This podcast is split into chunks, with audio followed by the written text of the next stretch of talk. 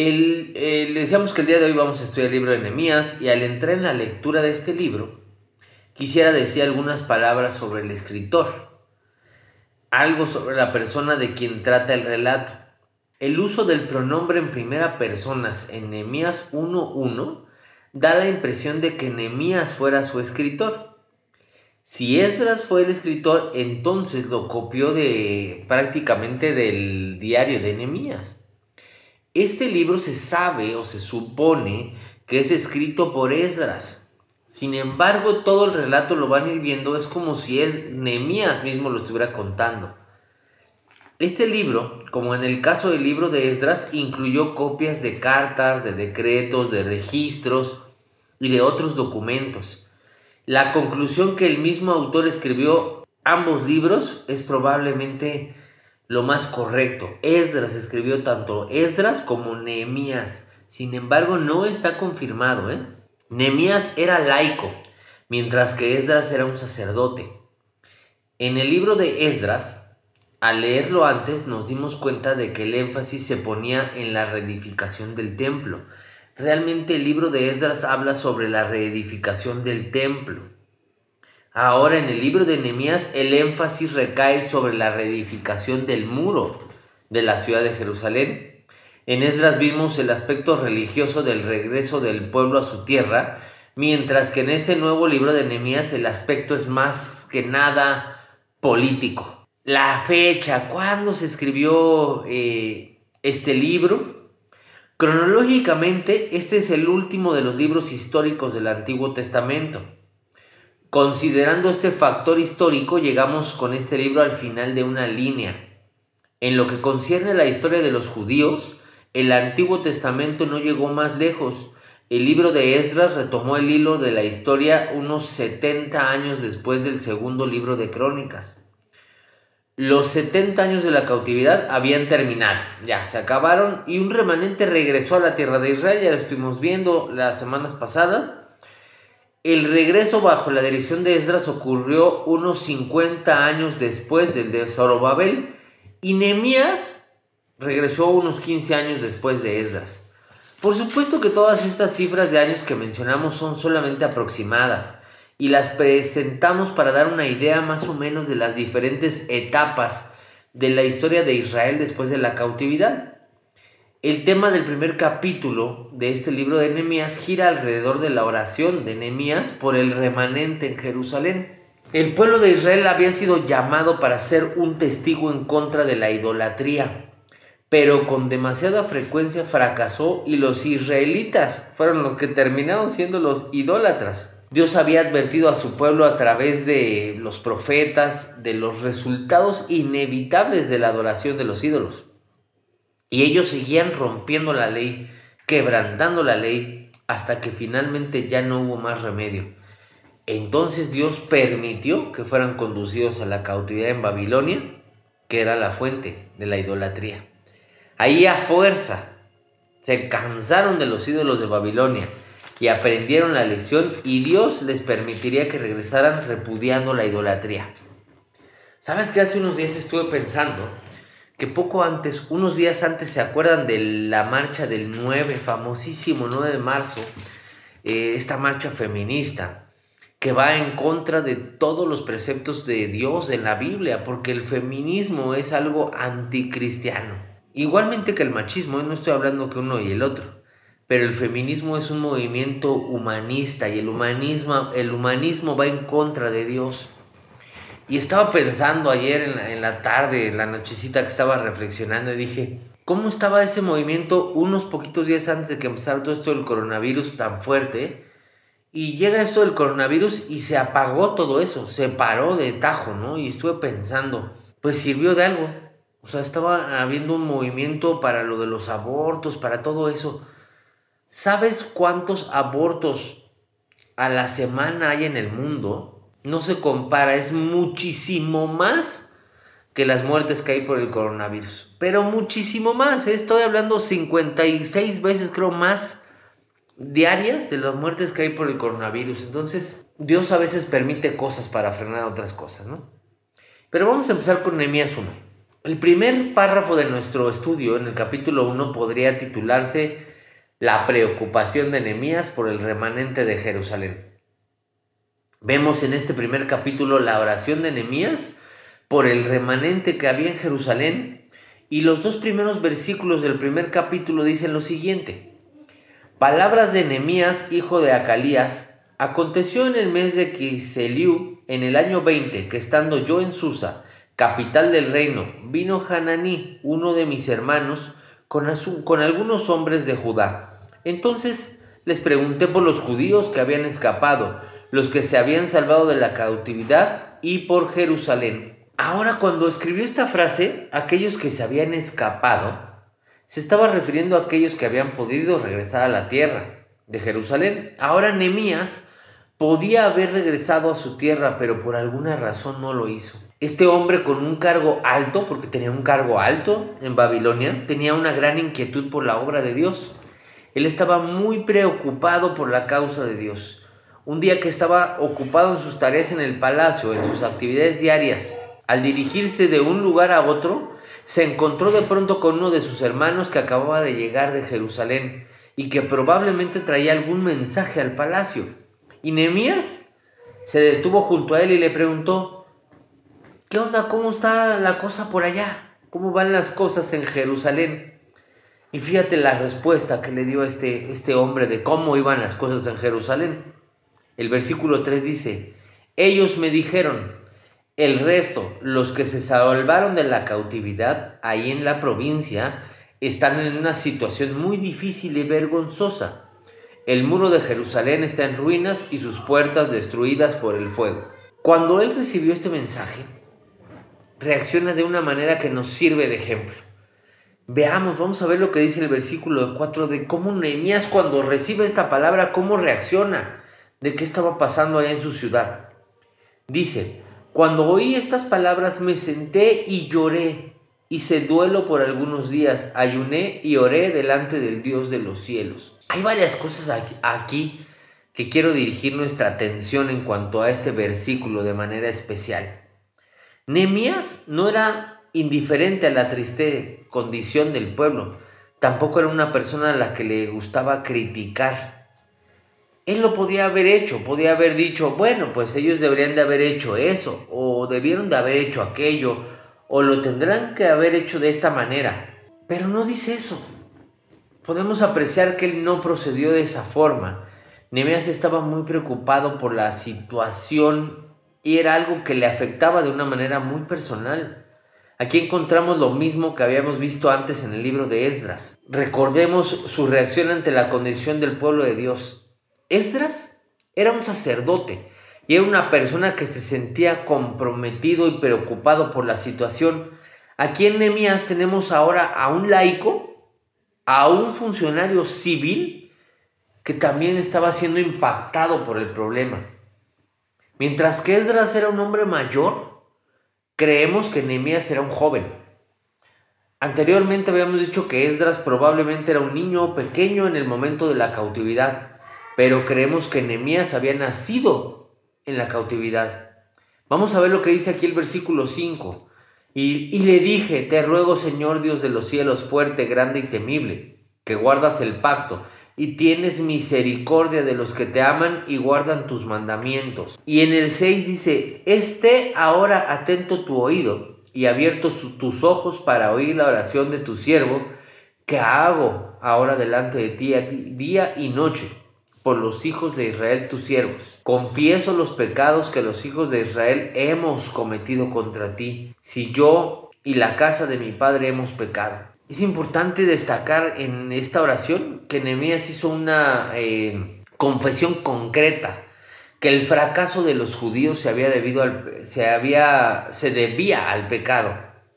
Él no actuó como en el Nuevo Testamento actuarían los fariseos, como simples espectadores del pecado de los demás, y que no reconocían el propio suyo.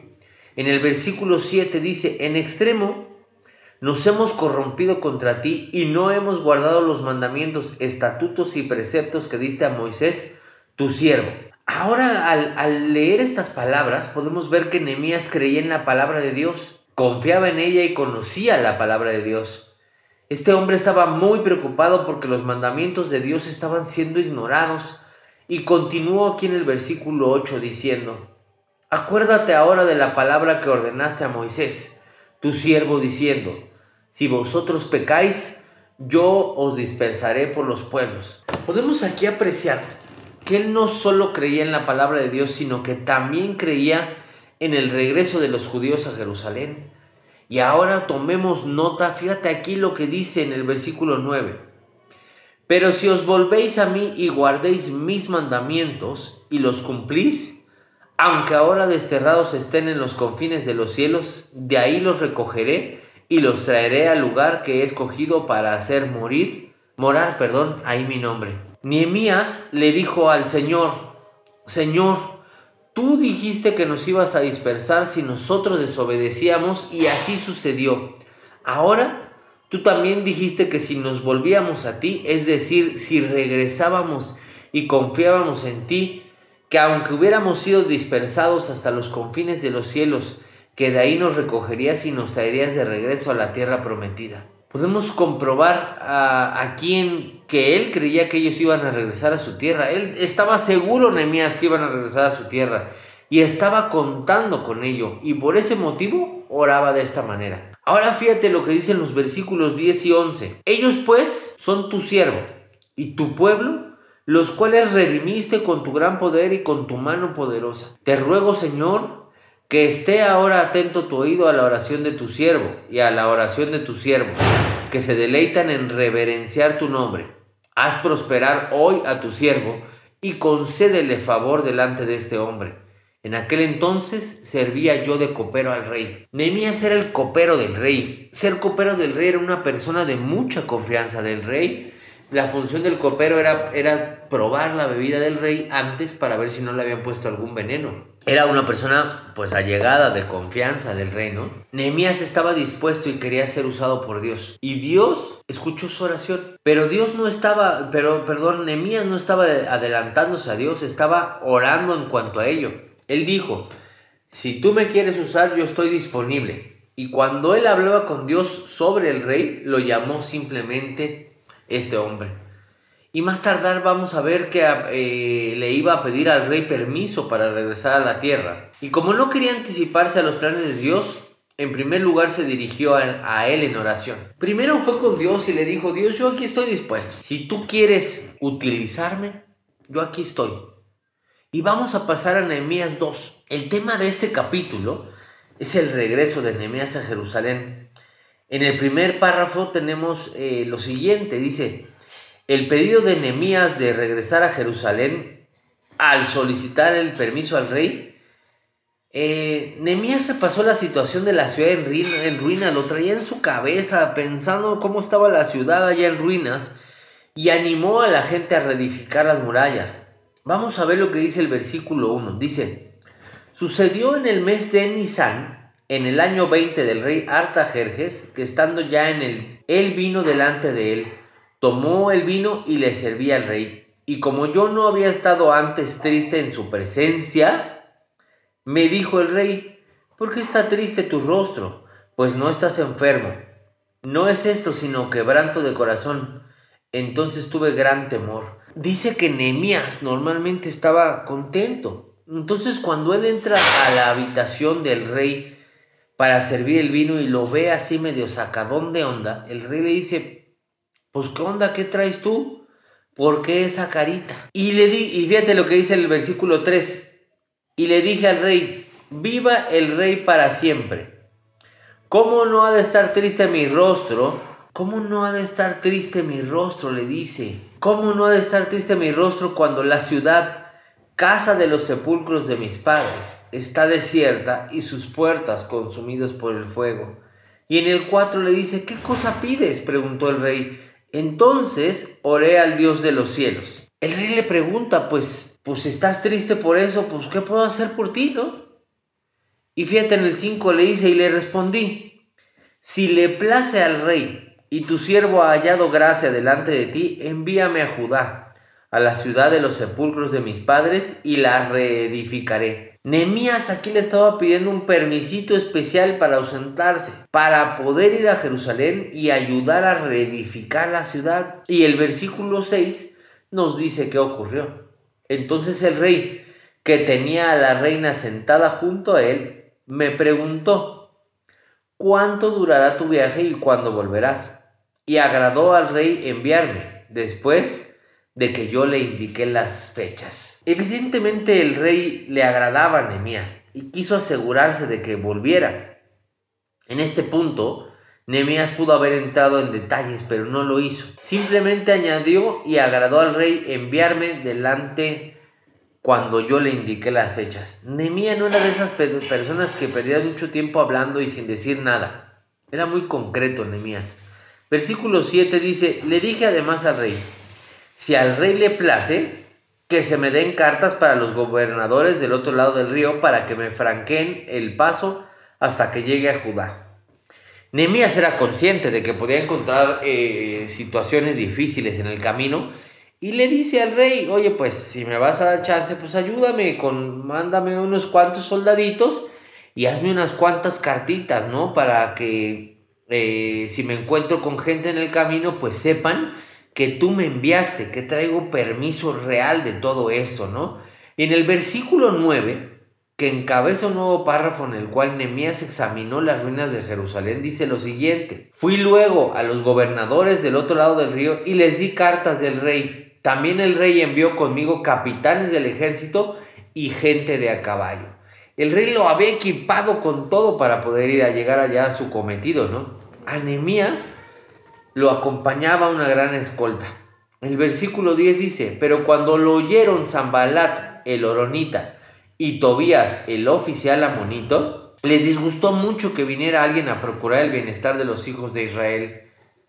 Al llegar a su destino, Nehemías ya se enfrentó con oposición. Desde que llegó a Jerusalén ya estaban ahí los, eh, pues los opositores, ¿no? Y tenemos aquí a dos personajes que conoceremos más adelante. Conoceremos a un tercero también, a Gesem el árabe.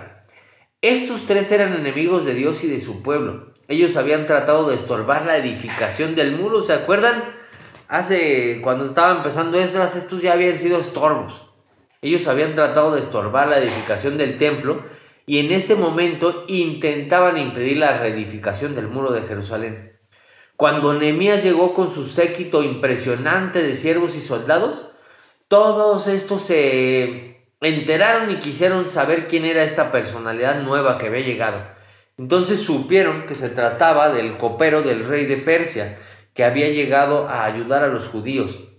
Y cuando se difundió la noticia, el enemigo se afligió. El versículo 11 dice, llegué pues a Jerusalén y estuve ahí tres días. El 12, me levanté de noche, yo y unos pocos hombres conmigo, y no declaré a nadie lo que Dios había puesto en mi corazón que hiciera en Jerusalén. No tenía cabalgadura conmigo, sino la única en la que yo cabalgaba. Versículos 13 y 14. Aquella misma noche salí por la puerta del valle hacia la fuente del dragón y a la puerta del muladar, y observé los muros de Jerusalén que estaban derribados, y sus puertas que habían sido consumidas por el fuego. Pasé luego a la puerta de la fuente y al estanque del rey, pero no había lugar por donde pasara la cabalgadura en la que iba. Había tantos escombros que su cabalgadura no podía pasar y tuvo que bajarse del caballo y, y caminar.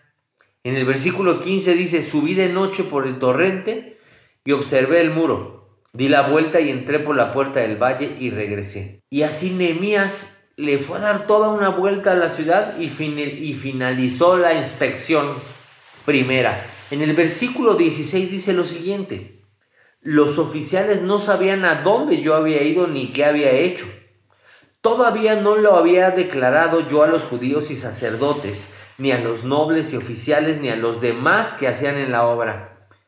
Aquí podemos apreciar que Nehemías estaba actuando con mucha cautela y con un buen criterio para realizar el trabajo para Dios. El versículo 17 y 18 dice lo siguiente y destaca esto, el estímulo de Nehemías para reedificar la muralla. Dice, les dije pues, vosotros veis la difícil situación en la que estamos. Jerusalén está en ruinas y sus puertas consumidas por el fuego. Venid y reconstruyamos el muro de Jerusalén para que ya no seamos objeto de deshonra. El no tener una muralla para los israelitas era un tema de deshonra. Ya habían reedificado el templo, pero era muy importante que reedificaran las murallas de Jerusalén por pura protección. Es como si ahorita tú te encontraras en tu casa sin puertas y ventanas. ¿Cómo te sentirías? A lo mejor dirías, híjole, qué pena, los vecinos van a decir que no tenemos ni ventanas. Y qué miedo, se nos puede meter alguien. Era parte de la seguridad y de la importancia de reedificar la muralla. Era algo muy importante para ellos. Ellos respondieron, levantémonos y edifiquemos. Así esforzaron sus manos para bien. Habiendo efectuado un estudio completo y evaluando todas las obras que debían de hacerse, Nehemías convocó ahora sí a todos los líderes de Jerusalén a una importante reunión. Les informó cómo Dios lo había guiado y que él había solicitado un permiso especial al rey Artajerjes para ausentarse. Y fíjate lo que dice el versículo 19. Pero cuando lo oyeron Zambalat el Oronita, Tobías el siervo amonita y Gesem el árabe, se burlaron de nosotros y nos despreciaron diciendo, ¿qué es lo que estáis haciendo? ¿Os rebeláis contra el rey? Aquí tenemos a los enemigos. Los enemigos siempre van a estar. Y sabes una cosa, a veces los enemigos están dentro de la iglesia. No porque sean enemigos, sino porque permiten y abren el oído a Satanás. Y los enemigos están dentro de la iglesia, son los que, los que no permiten que la obra se, se lleve a cabo. Y lo más tremendo no es que estén adentro, el problema es que hay más personas que escuchan esos, a esas personas. Nemías reaccionó a esto de una manera particular, que la quiero resaltar y la quiero destacar. Fíjate lo que dice el versículo 20. Pero yo les respondí, el Dios de los cielos, Él nos prosperará y nosotros sus siervos nos levantaremos y edificaremos, porque vosotros no tenéis parte ni derecho ni memoria en Jerusalén. Eso es lo que les contesta a estos tres enemigos. Aquí vemos lo que sucedió y fue admirable la manera que ante estas primeras dificultades Nehemías actuó como un gran líder, haciendo frente al enemigo con la seguridad de la aprobación, de la presencia y de la bendición de Dios. Su ejemplo movilizaría a todos para seguir y comenzar este gran emprendimiento. No era cosa fácil reedificar todas las murallas de Jerusalén. Era mucho a la obra, había mucho trabajo por hacer. Y vamos a llegar ahora al, al capítulo 3. Este capítulo 3 es muy interesante porque nos habla de las puertas y de los significados de las puertas. Nehemías 3 del 1 al 4 vamos a leer. El versículo 1 de este capítulo 3 de Nehemías nos habla sobre la puerta de las ovejas. Entonces se levantaron el sumo sacerdote Eliasib y sus hermanos los sacerdotes y edificaron la puerta de las ovejas. Ellos arreglaron y levantaron sus puertas hasta la torre de Amea y edificaron hasta la torre de Hananel. Todo comenzó por la puerta de las ovejas. Esta es la puerta por la que el Señor Jesucristo entró a Jerusalén. Cuando Cristo, cuando Jesús entra a Jerusalén fue por esta puerta, por la puerta de las ovejas. Tenemos el relato que en cierta ocasión Él pasó a través de esta puerta y llegó hasta el estanque de Bethesda. En Juan 5.2 está eso. Y pienso francamente que cada vez que Jesús entró en Jerusalén, lo hizo por esta puerta, por la puerta de las ovejas, hasta su entrada triunfal. Dios no le pedirá nada, no nos va a pedir nada. Él no quiere sus buenas obras ni su dinero. Dios no quiere nuestras obras ni nuestro dinero. No quiere nada de nosotros. Pero Dios sí que tiene algo que darle. Su Hijo murió por nosotros. Y la puerta de las ovejas nos presenta esa verdad. Por ello resulta significativo que toda la obra comenzó en esa puerta, en la obra de las ovejas, y toda la obra empezó en Jesucristo. El versículo 2 dice, junto a ella trabajaron los hombres de Jericó y luego Sacur, hijo de Imri. El versículo 3 es donde tenemos la puerta del pescado. Fue la segunda puerta. Los hijos de Sena edificaron la puerta del pescado, la enmaderaron y levantaron sus puertas con sus cerrojos y sus barras. Aquí tenemos la puerta del pescado. Esta era la puerta por la cual los pescadores traían el pescado del Mediterráneo y del río Jordán. A, a ellos en este tiempo la costumbre era comer mucho pescado. Y esa puerta seguramente no era difícil de ubicar por el olor, ¿verdad? ¿Qué, qué simboliza esta puerta del pescado?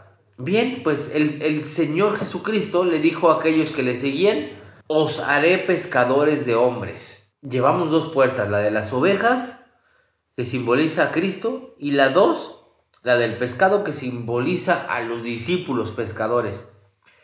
El versículo 5 dice lo siguiente, y a su lado colaboraron los tecoitas, pero sus notables no se prestaron a ayudar a la obra de su señor. Aquí tenemos una clase de personas que pensaron que eran demasiado importantes como para ponerse a hacer un trabajo como este, de reedificar los muros. El versículo 6, en el que llegamos a la tercera puerta, es la puerta vieja.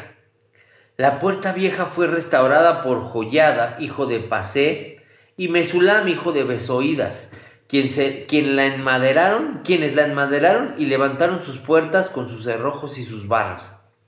Versículo 8 dice que junto a ellos trabajó Uziel, hijo de Araria, Arayá, de los plateros.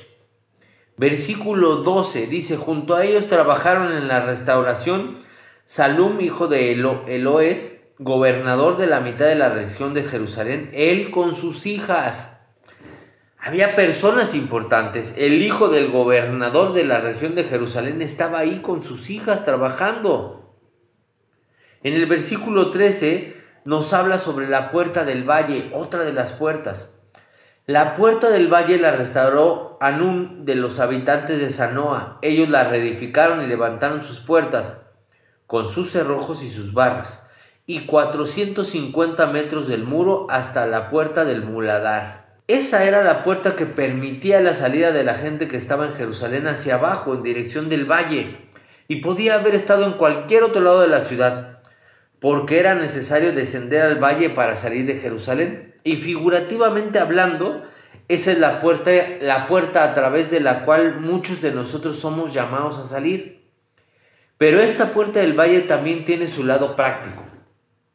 Esa es la puerta de la humildad. Eso representa esta, esta, esta puerta, la puerta del valle, la puerta de la humildad. Dios, Dios muchas veces nos tiene que guiar por medio de problemas y dificultades para enseñarnos algunas lecciones. Se nos dice que la fe desarrolla en nosotras diferentes virtudes y una de ellas es la humildad en el corazón. En la carta de los colosenses, Pablo les dijo que debían vestirse como escogidos de Dios, con humildad y mansedumbre. Reedificó la puerta del muladar Malaquías, hijo de Recab, gobernador de la provincia de Bet Arequem. Él la reedificó y levantó sus puertas, sus cerrojos y sus barras. Esta puerta del muladar era una puerta muy importante para la salubridad de la ciudad, pero no se dice mucho de ella. Y podemos decir que esta puerta del muladar es, la que es la que uno debe utilizar hoy para llegar al muro de los lamentos, el famosísimo muro de los lamentos que sigue en pie en Jerusalén. Pero en los días de Nehemías estaba situada en el ángulo suroeste del monte Sión. Por la puerta del muladar se sacaban los desperdicios y la basura. En el versículo 15 nos habla de la puerta, la puerta de la fuente. Salum, hijo de Colzoe, gobernador de la región de Mispa, restauró la puerta de la fuente él la reedificó, la enmaderó y la levantó, levantó sus puertas, sus cerrojos y sus barras. También el muro del estanque de Siloe junto al huerto del rey, hasta las gradas que descienden a la ciudad de David. La puerta de la fuente creo que se refiere a aquella que el Señor mencionó cuando le dijo a la mujer samaritana junto al pozo, pero el que beba el agua que yo le daré no tendrá sed jamás, sino que el agua que yo le daré se convertirá en una fuente de agua que brote para vida eterna. En el versículo 26 habla de la puerta de las aguas. El versículo 26 dice lo siguiente, los sirvientes del templo que habitaban en Ofel trabajaron en la restauración hasta, hasta frente a la puerta de las aguas al oriente y la torre que sobresalía. Ahora la, la puerta de las aguas se utilizaba para introducir agua a la ciudad. Había un acueducto que traía agua, pero no toda provenía de ahí del acueducto. El resto del agua era traída por esta puerta. Por ahí entraba el agua. El versículo 28 habla, nos habla de la octava puerta, que era la puerta de los caballos. Desde la puerta de los caballos trabajaron en la restauración los sacerdotes, cada uno frente a su casa. ¿De qué nos habla entonces esta puerta de los caballos? Bueno, el caballo era el animal que utilizaban los guerreros. Ahora el Señor Jesucristo entró a la ciudad de Jerusalén montado en un pequeño asno, ¿se acuerdan? En la palabra en la Biblia, cuando vemos caballos, representa guerra. Cuando vemos burros, representa paz o reyes. Él no estaba, cuando Jesús entró a la ciudad de Jerusalén, no estaba mostrando la humildad al, montar a un asno, como pudiéramos creer. Ese era un animal sobre el cual montaban los reyes. En aquellos días no era considerado un, animal humilde. Para ti, para mí el día de hoy pensamos en un burro y pensamos en humildad, en pobreza, en cosas así, ¿no? En ese entonces representaba al reinado. Los reyes montaban burros. Y la puerta de los caballos nos habla del servicio de soldado que tiene el creyente el día de hoy. Tú y yo eh, somos guerreros, por eso tú y yo representamos esta puerta. En el, en el versículo 29 llegamos a la novena puerta, la puerta oriental. Después de ellos, Sadoc, hijo de Imer, restauró frente a su casa y después de él Semanías, hijo de Secanías, guarda de la puerta oriental. Esta puerta oriental nos llena de expectativa y entusiasmo, fíjate, o me llena a mí de expectativa y entusiasmo. Obviamente estaba situada en la parte oriental de la ciudad. Era la primera puerta que se abría por la mañana. En la actualidad esa puerta está cerrada. Muchos piensan que es la puerta por la cual pasará el Señor Jesucristo cuando regrese a la tierra. En Jerusalén actualmente hay una puerta cerrada. Y muchos piensan que esa puerta está cerrada hasta que vuelva Jesús por segunda vez. Se abrirá esa puerta y por ahí entrará. Esta puerta está cerrada hoy. Era la primera que se abría por la mañana porque estaba orientada en dirección a la salida del sol. Durante la noche un centinela la estaba patrullando y en las mañanas, en cuanto había una chispita de luz, se abría esa puerta. Y el versículo 30 dice, tras él, Ananías, hijo de Selemías, y Anún, hijo sexto de Selaf, restauraron otro tramo. Después de ellos, Mesulam, hijo de Bersequías, restauró frente a su vivienda.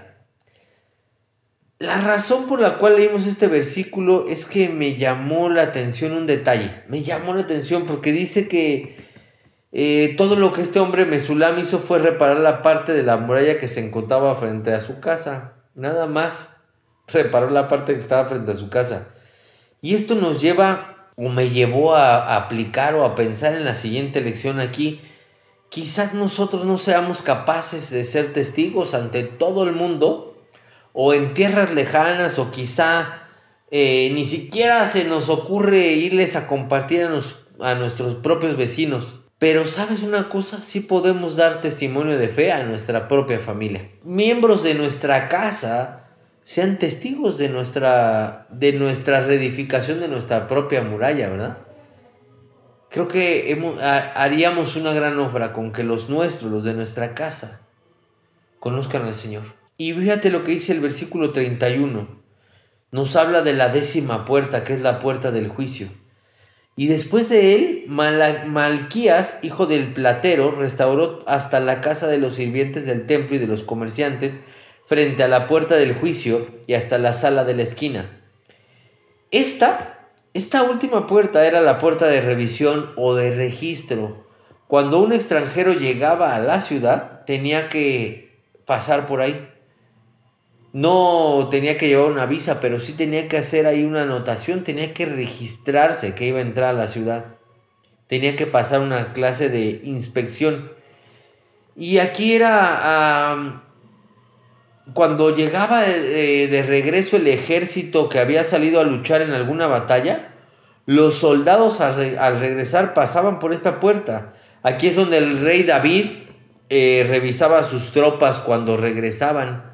Esta era una puerta especial, era una puerta de inspección para tener todo cuidado. En el versículo 32 dice lo siguiente, entre la sala de la esquina y la puerta de las ovejas trabajaron en la restauración los plateros y los comerciantes. Ahora ya hemos pasado por las diez puertas, ya hablamos de las diez puertas que fueron restaurando para poder empezar a restaurar todo el muro y regresamos a la puerta de las ovejas, que fue la primera. Hemos recorrido todo el camino alrededor de las murallas de Jerusalén porque ya estamos de, de regreso a la puerta de partida y recordemos que la puerta de las ovejas simboliza la cruz de Cristo. O sea, que comenzamos en la cruz de Cristo y finalizamos en la cruz de Cristo. Y esto es de sumamente de suma importancia, ¿no? Porque en la palabra de Dios no están las cosas puestas nomás porque sí. Si la puerta de las ovejas representa a Cristo y empezamos con esa y terminamos con esa, está hablando de algo profético, porque empezamos con la cruz de Cristo, pero esta historia va a terminar con la segunda venida de Cristo. Cada una de estas puertas representaba algo muy importante dentro del Evangelio. Es por eso que hemos ido hablando detalladamente de cada una de ellas, porque representan algo.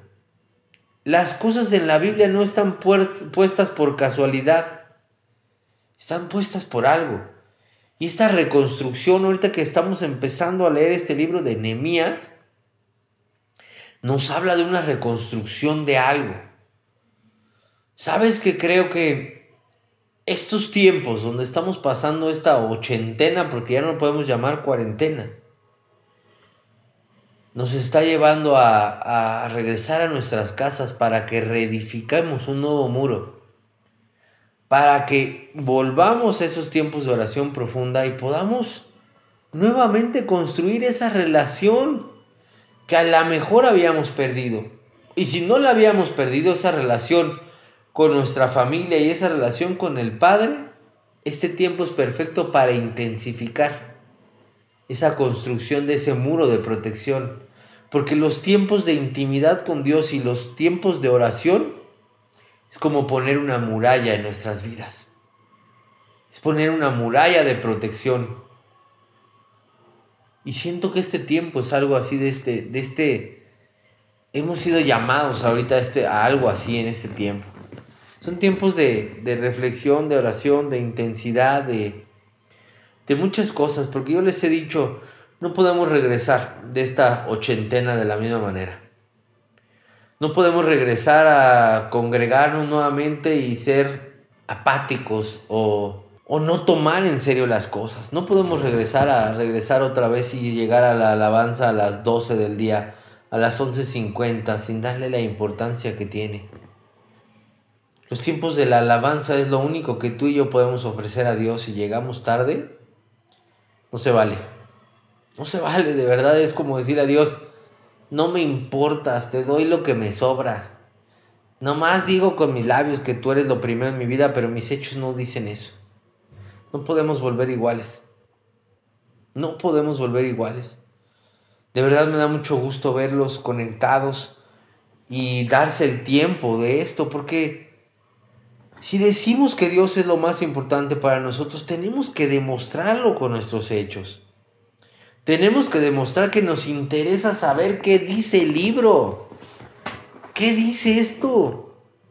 Que nos juntemos, aunque sea estas nueve personas interesadas, a escuchar, a aprender más.